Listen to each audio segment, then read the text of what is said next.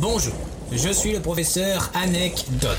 Une équipe de chercheurs surentraînés calcule toutes les semaines les sujets de discussion les plus probables dont vous serez amené à discuter. Afin de vous la péter, nous vous proposons une anecdote en lien avec ce sujet. Sur ce, bonne chance.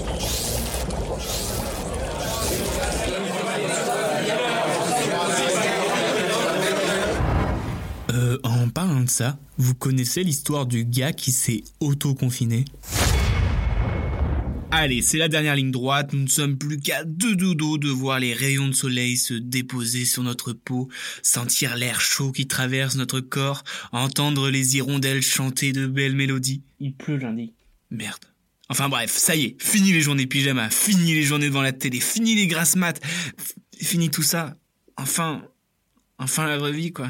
J'ai, j'ai hâte. J'ai hâte de revoir tous ces gens qui râlent dans les transports, qui jettent leurs papiers par terre, qui klaxonnent H24. J'ai, j'ai hâte. Je vais peut-être rester un peu plus confiné, hein, juste pour des questions de sécurité. Hein. Non loin de là que ce mode de vie me convient. Hein. Euh, j'en ai marre. Oula. D'ailleurs, en parlant de ça, vous savez qu'il y a des gens qui se confinent tout seuls. C'est pour cela qu'en cette période de déconfinement, j'aimerais vous raconter l'histoire de Michel Siffre, qui fait du confinement une enquête scientifique. Cette histoire est inspirée de faits réels. Non, en fait, j'avais juste envie de le dire, car en fait, l'histoire, elle, est vraie de vrai, quoi. Et cette aventure scientifique se passe dans le gouffre de Scarasson le 16 juillet 1962. Et cette journée d'été lance le début de l'expérience pour Michel Siffre. Son but, rester confiné dans ce gouffre et comprendre l'horloge interne du corps humain. Pour cela, une fois descendu, il devait y vivre sans montre, sans horloge, sans poste de radio, bref, sans rien. Et pour mesurer ces différents cycles, que ce soit quand il se couche, quand il a faim ou tout le soin de soin, il avait à sa disposition une ligne téléphonique qui le reliait à une équipe de veille, qui était elle en surface et qui notait ses faits et gestes pour déterminer ce fameux cycle. Mais après, il faut savoir que ce n'est pas un confinement comme toi et moi, tu sais, sur notre canapé, en calbute, verre de coca dans la main. Non, non.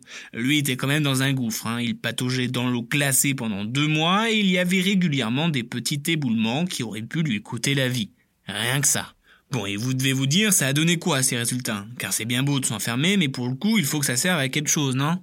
Eh ben, le temps qu'il percevait s'écoulait deux fois moins vite que le temps réel, si bien que ces quelques heures d'ennui se transformèrent en veille de 18 heures et ces petites siestes en nuit complète, si bien que lorsque son équipe est revenue le chercher deux mois plus tard, le 14 septembre 1962, Cifre pensait qu'il était le 20 août, soit près de 25 jours de retard. C'est fou. Il a d'ailleurs fait un test psychologique à la fin de cette expérience où il devait compter 120 secondes. Résultat, il a mis deux fois plus de temps qu'il aurait fallu.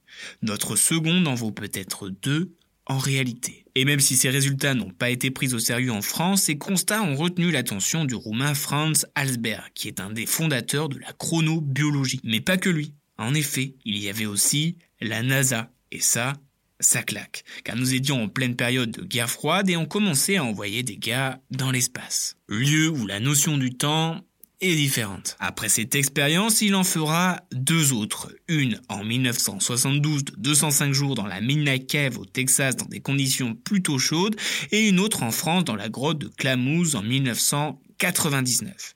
Alors autant vous dire que c'est un peu le boss final du confinement. Voilà. Maintenant vous connaissez l'histoire du gars qui s'est autoconfiné.